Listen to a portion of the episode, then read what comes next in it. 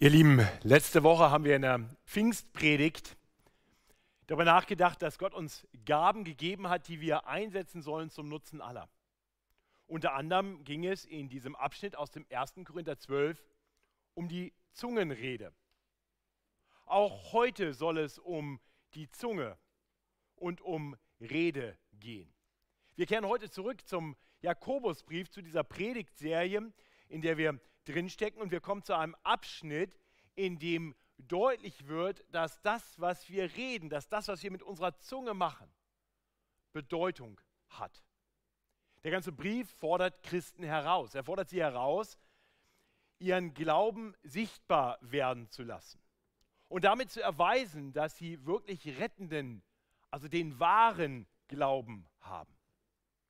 Wir haben schon darüber nachgedacht, vor allem in Kapitel 2, dass unser Glaube sichtbar wird durch unsere Werke. Und heute soll es nun darum gehen, dass unser Glaube auch sichtbar werden soll durch unsere Worte. Die Bedeutung von Worten hatte Jakobus schon in Kapitel 1 angerissen. Da hat er schon in Kapitel 1, Vers 19 dazu aufgerufen, dass wir vorsichtig sein sollen, wann wir den Mund aufmachen.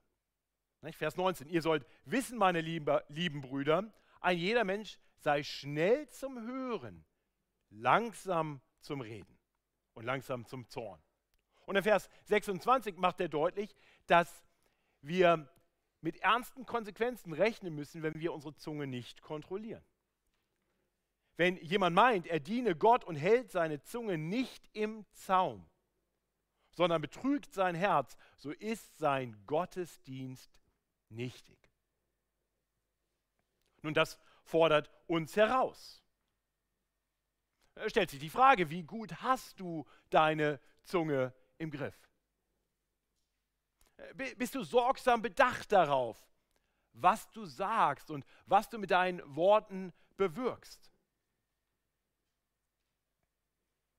Und ich gestehe offen und ich gehe davon aus, dass das auf die allermeisten, wenn nicht auf alle von uns zutrifft, dass wir schon immer mal wieder, dass ich immer mal wieder Worte gesagt habe, die ich besser nicht gesagt hätte.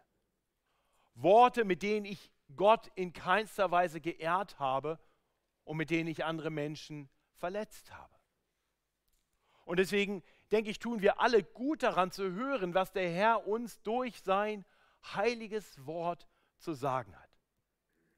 Also lasst uns still sein und hören, wenn ich nun Gottes Wort lese aus Jakobus 3, die Verse 1 bis 12. Jakobus 3, die ersten zwölf Verse. Dort lesen wir in Gottes heiligen und irrtumslosen Wort Folgendes. Liebe Brüder, und wir wissen, in der Bibel ist diese Ansprache typischerweise für alle Menschen gedacht, Brüder und Schwestern, für alle Gläubigen. Liebe Brüder, nicht jeder von euch soll ein Lehrer werden und wisst, dass wir ein desto strengeres Urteil empfangen werden. Denn wir verfehlen uns alle mannigfaltig. Wer sich aber im Wort nicht verfehlt, der ist ein vollkommener Mann und kann auch den ganzen Leib im Zaum halten. Wenn wir den Pferden den Zaum ins Maul legen, damit sie uns gehorchen, so lenken wir ihren ganzen Leib. Siehe auch die Schiffe, obwohl sie so groß sind und von starken Winden getrieben werden, werden sie doch gelenkt mit einem kleinen Ruder, wohin der will, der es führt. So ist auch die Zunge ein kleines Glied und richtet große Dinge an.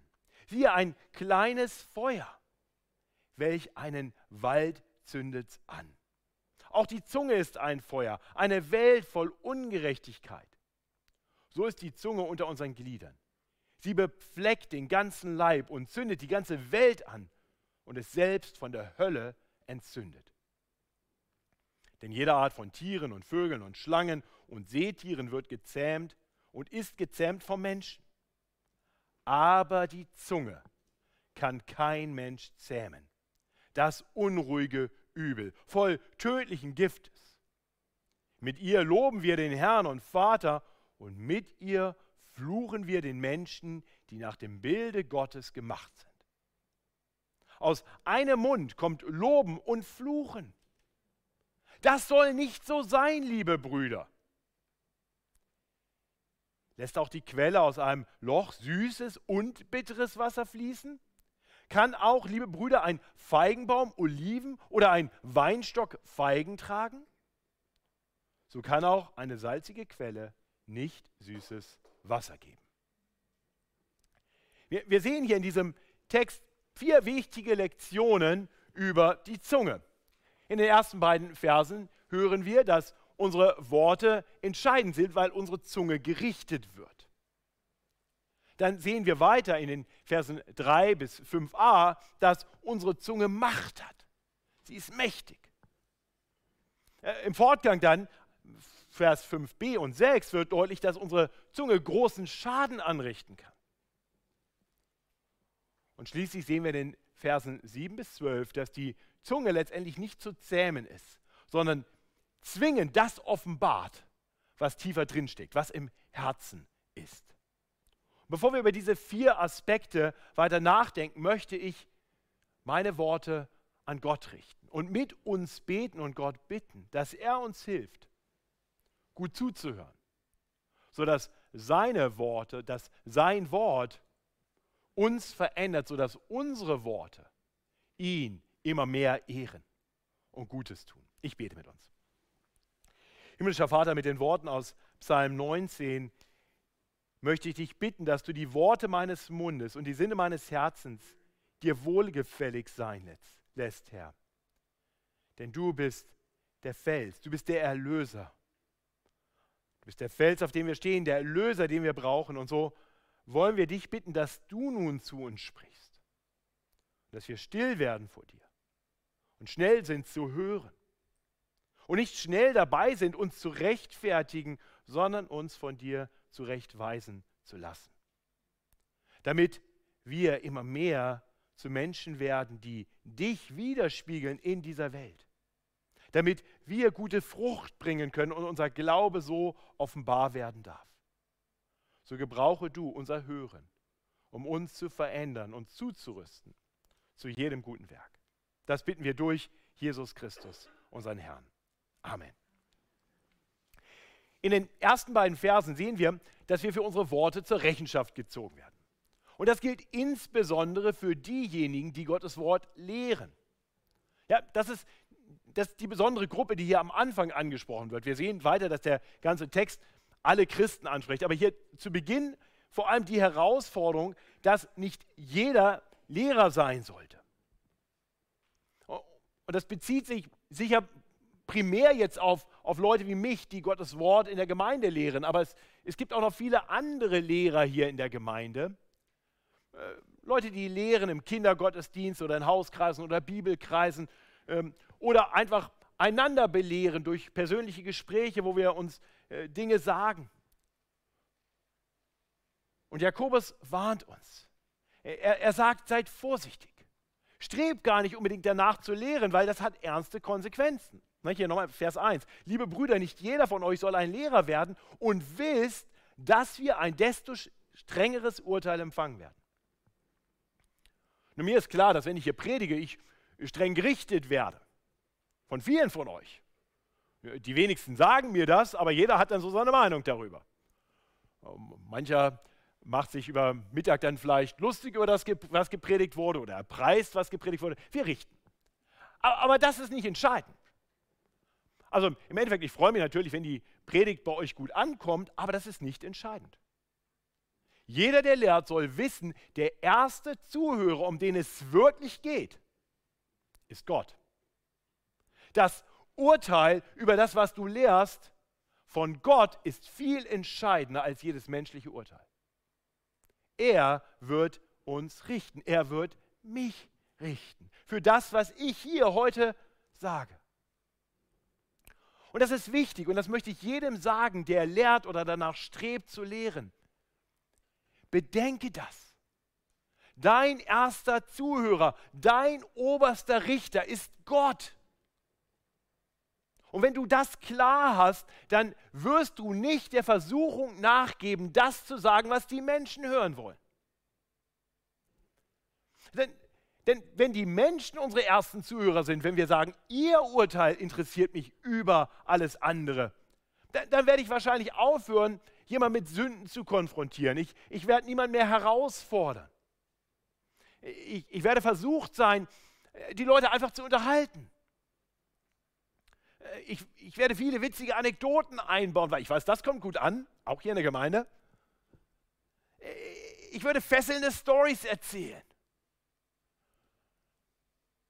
Aber wenn ich weiß, dass ich nicht von den Menschen, sondern von Gott gerichtet werde, dann weiß ich, dass es meine Verantwortung ist, treu das zu sagen, was Gott zu sagen hat. Und wenn er mir wie heute einen total herausfordernden Text gibt, dann habe ich nicht das Recht, alles abzumildern, was er jetzt sagt, sondern ich habe uns das treu zu sagen.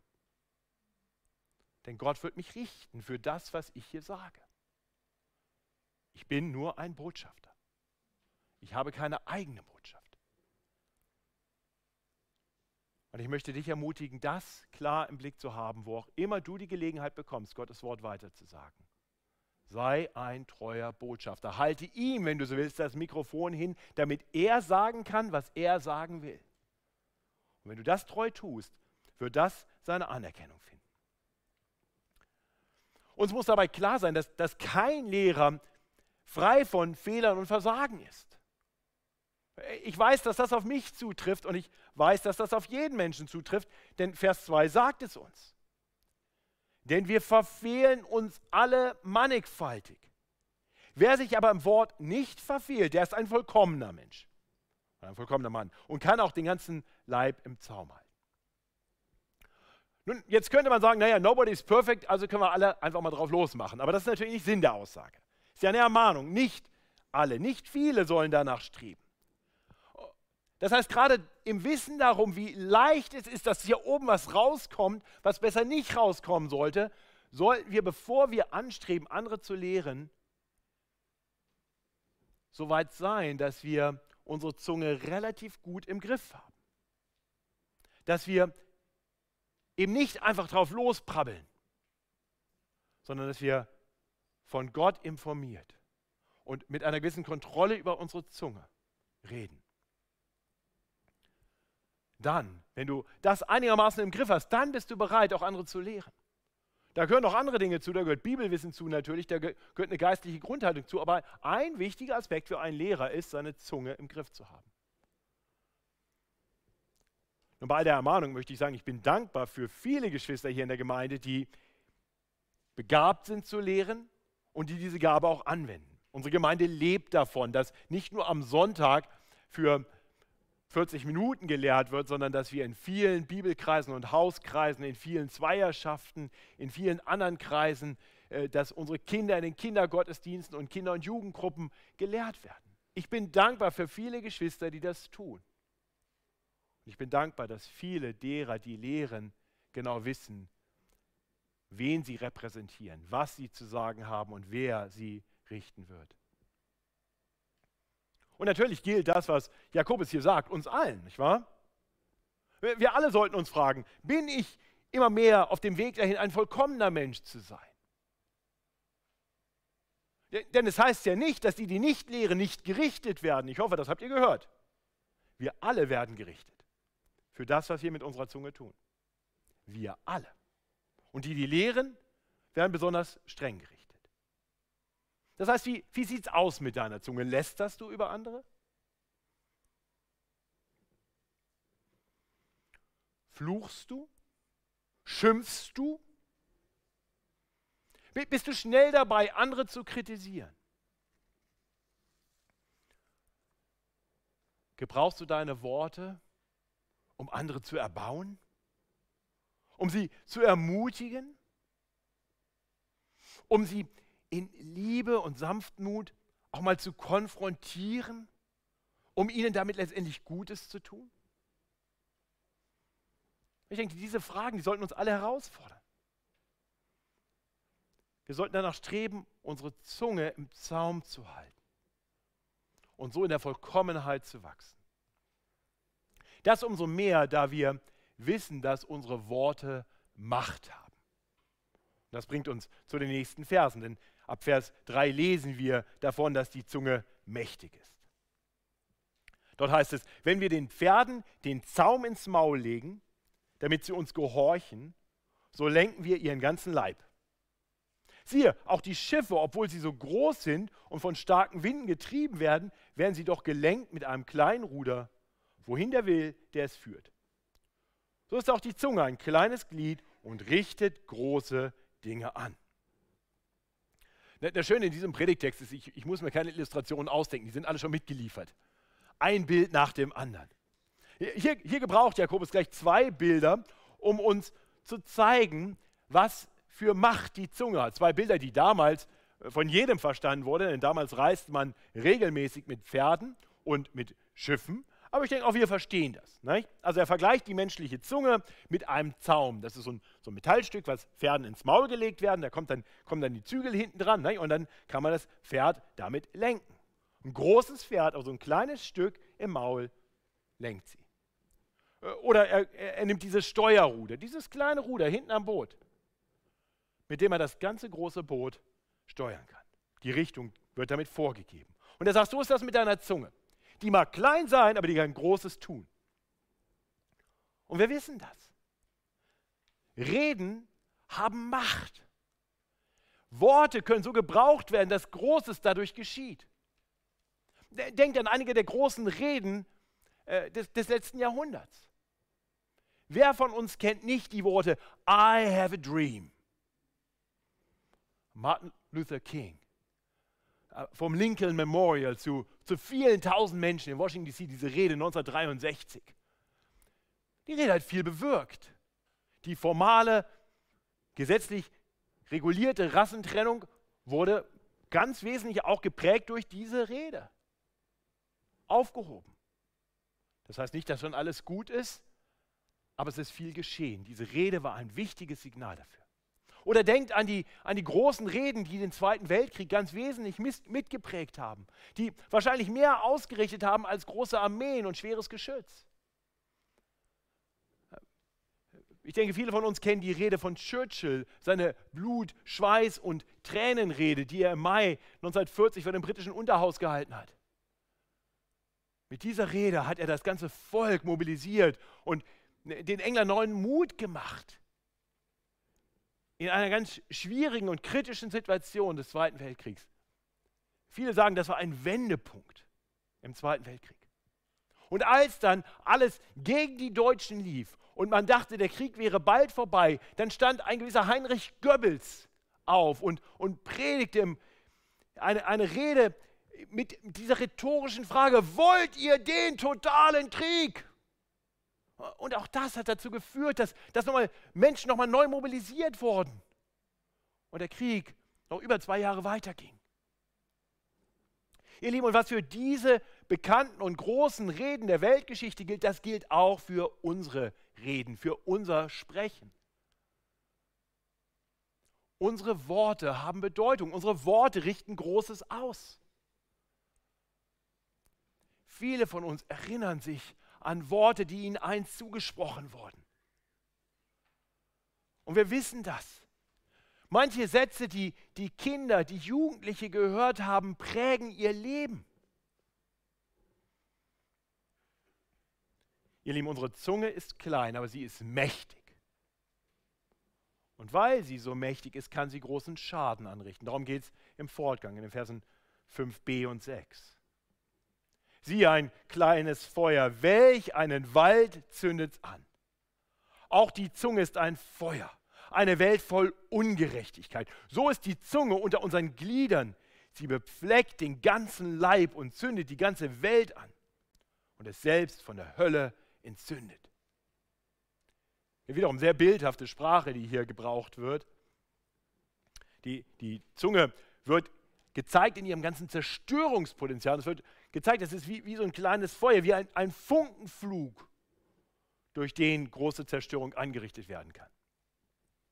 Und welche katastrophale Auswirkungen ein kleiner Funkenflug haben kann, das, das haben wir vor zweieinhalb Jahren als Familie sehr persönlich erlebt.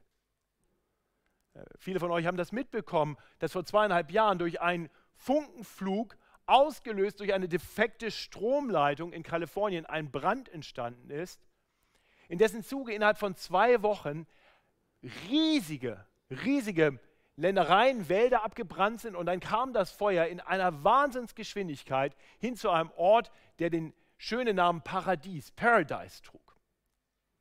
In dem Ort wohnte die Stiefschwester meiner Frau mit ihrer Familie und die mussten innerhalb von Stunden mussten sie fliehen. Die, die 25.000 Menschen wohnten in Paradise. Diese Stadt gibt es nicht mehr. Die ist abgebrannt. Ein kleiner Funkenflug aufgrund einer defekten Stromleitung hunderte von Kilometern entfernt von Paradise, sorgte dafür, dass durch trockenen Boden und Wind dieser kleine Funken einen enormen Schaden angerichtet hat. 25.000 Menschen verloren ihre Heimat. 86 Menschen sind gestorben in diesen Flammen, weil sie nicht schnell genug fliehen konnten vor der Gewalt des Feuers. Und Jakobus sagt uns, dass unsere Zunge eine ähnlich zerstörerische Macht hat. Er gebraucht hier harte Worte. Und ihr Lieben, wir wissen das doch. Wir wissen das doch aus eigener Erfahrung.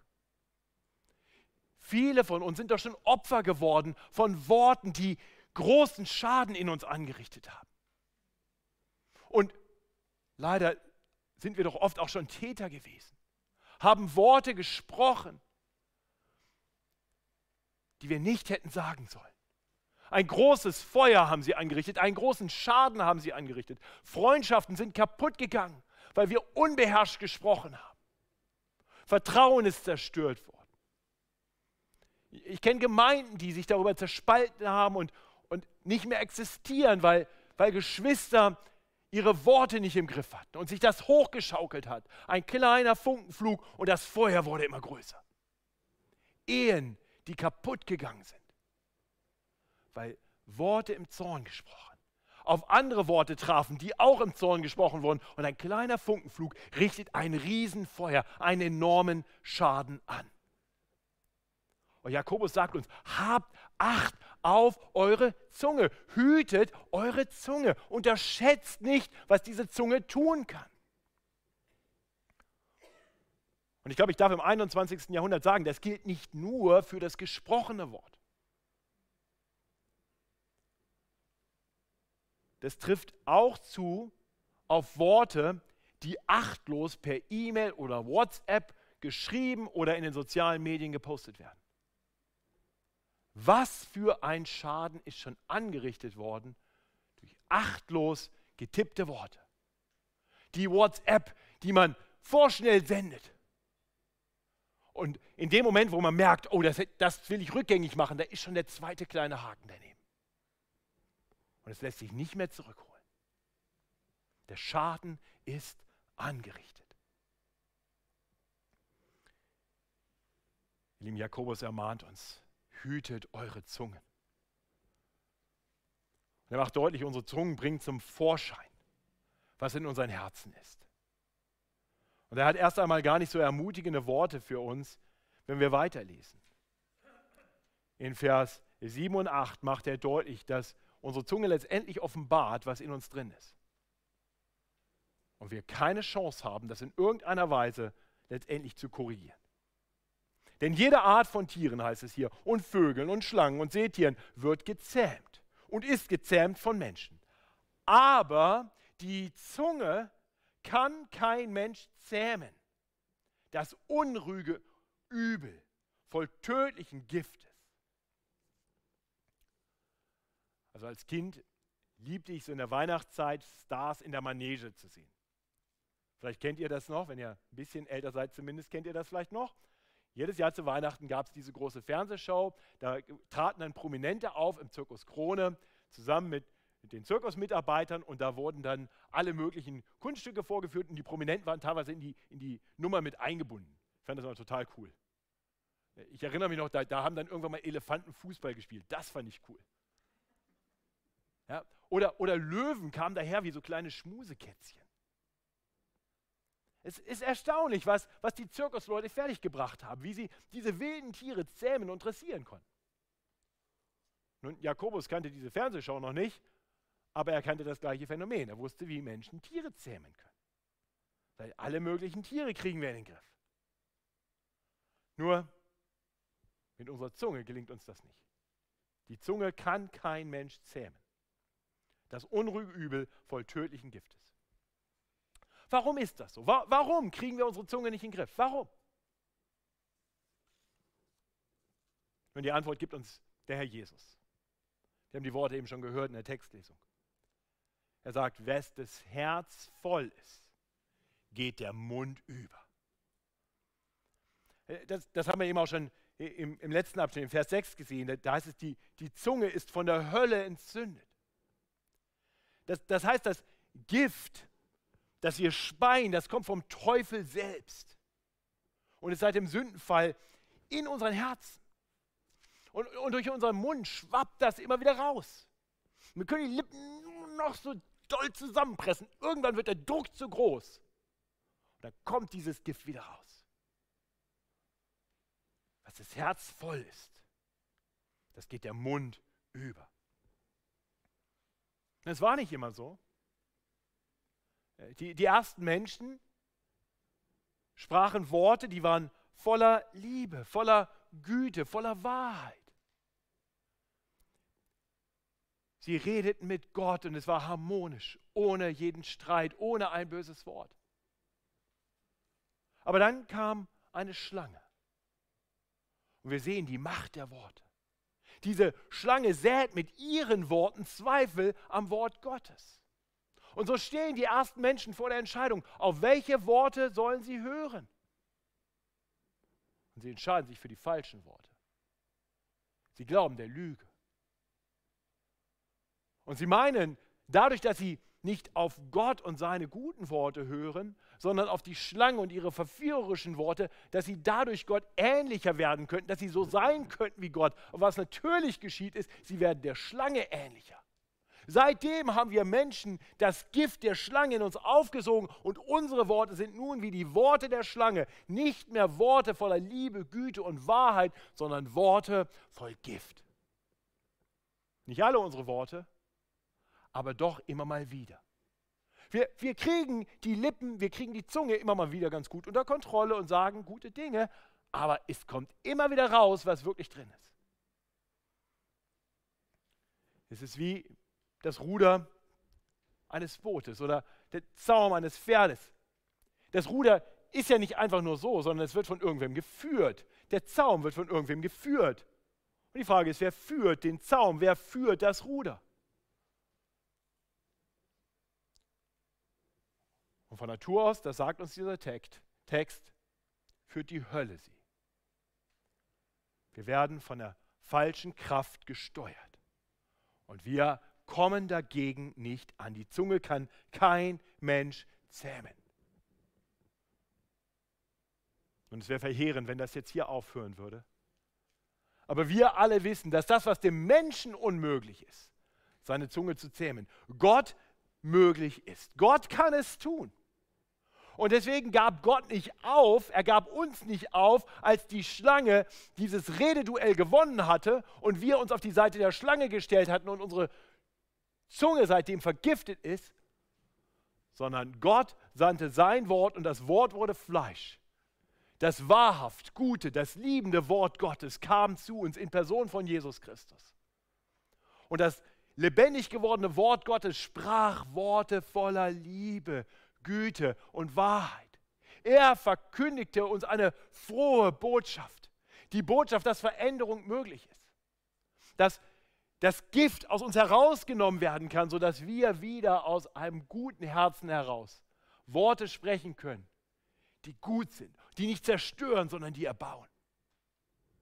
Um das möglich zu machen, ging Jesus Christus, das Wort Gottes, den Weg ans Kreuz. Er nahm dort all das Gericht für unsere bösen Worte und all das andere, was das Gift der Schlange in uns anrichtet, auf sich. Er starb für uns. Und selbst in seinem Sterben zeigt er, dass seine Worte noch voller Liebe sind. Nicht die Worte Jesu am Kreuz. Vater, vergib ihnen, diesen bösen Menschen, die ihn verlästert haben, die ihn verspottet haben, die ihn gekreuzigt haben. Vater, vergib ihnen. Denn sie wissen nicht, was sie tun. Sie merken gar nicht, was das Gift in ihnen anrichtet. Vater, vergib ihnen. Das sind Worte, die erbauen. Das sind Worte voller Reinheit und Liebe. Am dritten Tage ist er auferstanden von den Toten und er spricht Worte voller Hoffnung und Liebe und Freude in das Leben der Menschen hinein. Aufgefahren zum Vater sendet er uns seinen Geist und der Heilige Geist ist nun die Liebe Gottes, die ausgegossen wird in das Herz eines jeden, der auf Jesus vertraut, der ihn annimmt.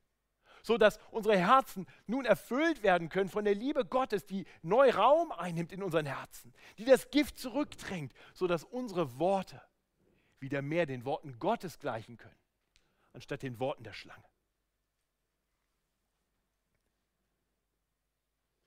Ihr Lieben, das ist das, was Jesus für uns möglich gemacht hat. Er befähigt uns nun dazu, mit seiner Hilfe, mit der Kraft des Heiligen Geistes unsere Zunge zu zähmen, so dass unsere Zunge wieder Segen verbreitet und nicht Fluch. Ich möchte dich heute Morgen fragen, hast du das erlebt? Hast du erlebt, wie Gott dein Herz verändert hat? Hast du Jesus Christus erkannt als den, den du wirklich brauchst? Hast du gelernt, auf seine Worte zu hören, diese Worte voller Liebe und Wahrheit? Höre seine Worte. Und wenn du noch Fragen hast, wenn du ringst darüber, dass du es besser verstehen willst, wenn du deine Ohren mehr spitzen willst, um, um diese Stimme mehr verstehen zu können, dann lade ich ein, komm mit Leuten ins Gespräch oder komm zum Christian Entdeckenkurs. In vier Wochen geht's los. Höre Gottes Wort. Höre diese wunderbare Botschaft dass Veränderung möglich ist. Nicht für uns aus uns selbst heraus, aber durch Gott, der eingreift. Nun, die allermeisten von uns haben diese frohe Botschaft gehört. Wir durften diese Worte vernehmen, diese uns verändernden Worte. Und doch, und doch erleben auch wir Christen immer wieder, wie die Sünde, wie das Gift der Sünde in unserem Leben und in unseren Worten noch eine Rolle spielt. Das ist das, was Jakobus hier dann kritisiert. Vers 9. Mit der Zunge loben wir den Herrn und Vater. Halleluja. So haben wir heute angefangen. Preiset den Herrn, lobet den Herrn. Und mit ihr fluchen wir den Menschen, die nach dem Bilde Gottes gemacht sind. Aus einem Mund kommt Loben und Fluchen. Jakobus sagt, das, das darf nicht sein, das kann nicht sein. Unsere Worte sollen doch offenbaren, wer uns regiert. In deinen Worten soll man erkennen, wer das Steuerruder deines Lebens in der Hand hat. Also wer, wer regiert dein Herz? Ist es noch das Gift der Sünde? Oder ist der Herr dein Herr? Jakobus sagt, Lippenbekenntnis interessiert ihn nicht. Deine Werke und deine Worte offenbaren die Wahrheit, offenbaren deinen Glauben. Und Jesus ermahnt die Christen und sagt, nun passt doch auf und hört doch auf, so gemischte Signale zu senden. Wie kann das denn zusammenpassen? Dass wir hier im Gottesdienst hoffentlich bald wieder aus voller Kehle Gott loben können und dann über andere herziehen, streiten. Wie, wie passt das zusammen? Oder um, um nochmal über die sozialen Medien zu reden. Wie, wie, wie passt das zusammen, dass auf Facebook-Accounts und auf Instagram und Twitter Bibelverse gepostet werden und dann Gift und Galle über andere ausgeschüttet wird? Ich möchte das, ich selber bin ja in sozialen Medien quasi nicht existent, weil ich weiß,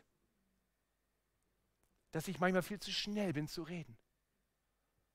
Der einzige Weg, wie ich mich da kontrollieren kann, ist einfach gar nichts zu posten.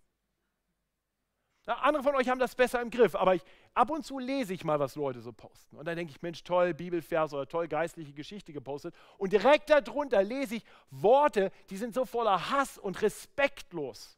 Da wird hergezogen über Leute mit Halbwahrheiten, nicht vernünftig recherchiert, einfach mal draufhauen. Leute, das geht nicht. Jakobus sagt dazu, Gott sagt dazu, das soll nicht so sein, liebe Brüder uns eine Gemeinde sein, die bekannt dafür ist, dass unsere Worte voller Liebe und Güte und Wahrheit sind. In dem, was wir sagen zueinander, zu dem, was wir zu den anderen Menschen sagen, zu dem, was wir in den sozialen Medien posten, wenn wir das denn tun müssen. lasst uns eine Gemeinde sein, deren Worte den Glauben offenbart. Jakobus schließt mit zwei letzten bildhaften Vergleichen und, und zeigt, dass unsere, unsere Worte wirklich klar zeigen sollen, was jetzt die Quelle ist. Lasst auch die Quelle aus einem, lässt auch die Quelle aus einem Loch süßes und bitteres Wasser fließen? Wie, wie, äh, das geht nicht, ne? Also eine Quelle, da entweder die Süßwasserquelle oder salzig. Aber sie kann doch nicht beides machen, bitter und, äh, und süß. Kann auch, liebe Brüder, ein Feigenbaum Oliven tragen? Ein, ein Weinstock Feigen tragen? So kann auch eine salzige Quelle nicht süßes Wasser geben. Er, er sagt letztendlich, ich will sehen, was da rauskommt und dann sage ich dir, was da drin ist. Wahrer Glaube zeigt sich in deinen Worten. Klar, das beginnt, und das ist ganz wichtig, mit unserem Bekenntnis zum Retter und Herrn Jesus Christus. Das ist grundlegend. Das ist alles entscheidend.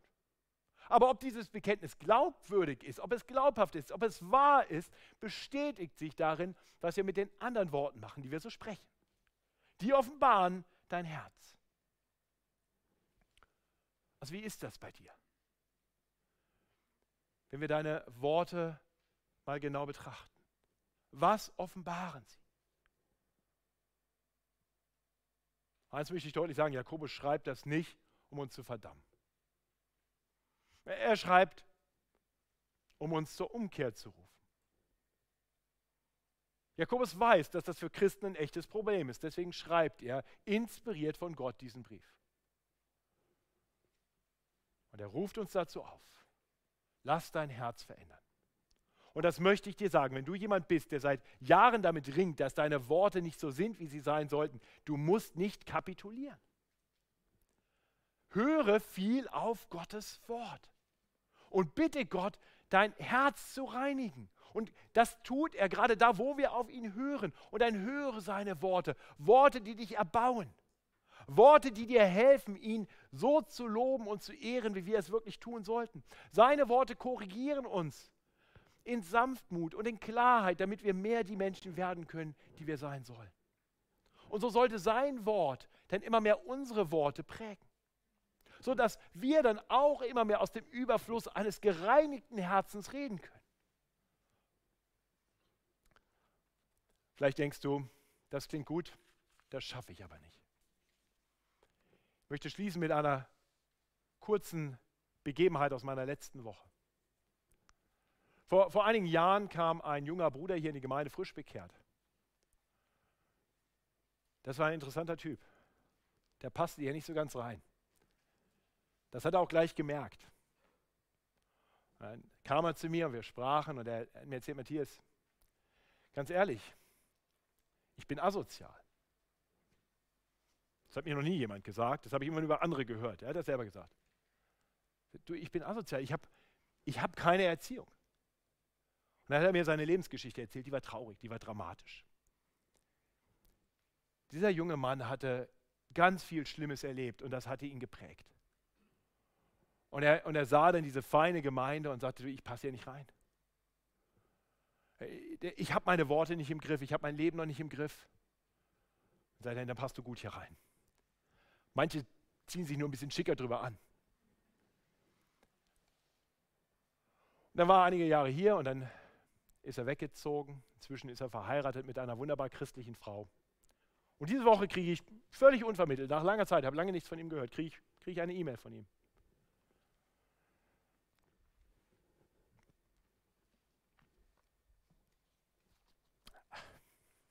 Das war so, so ermutigend.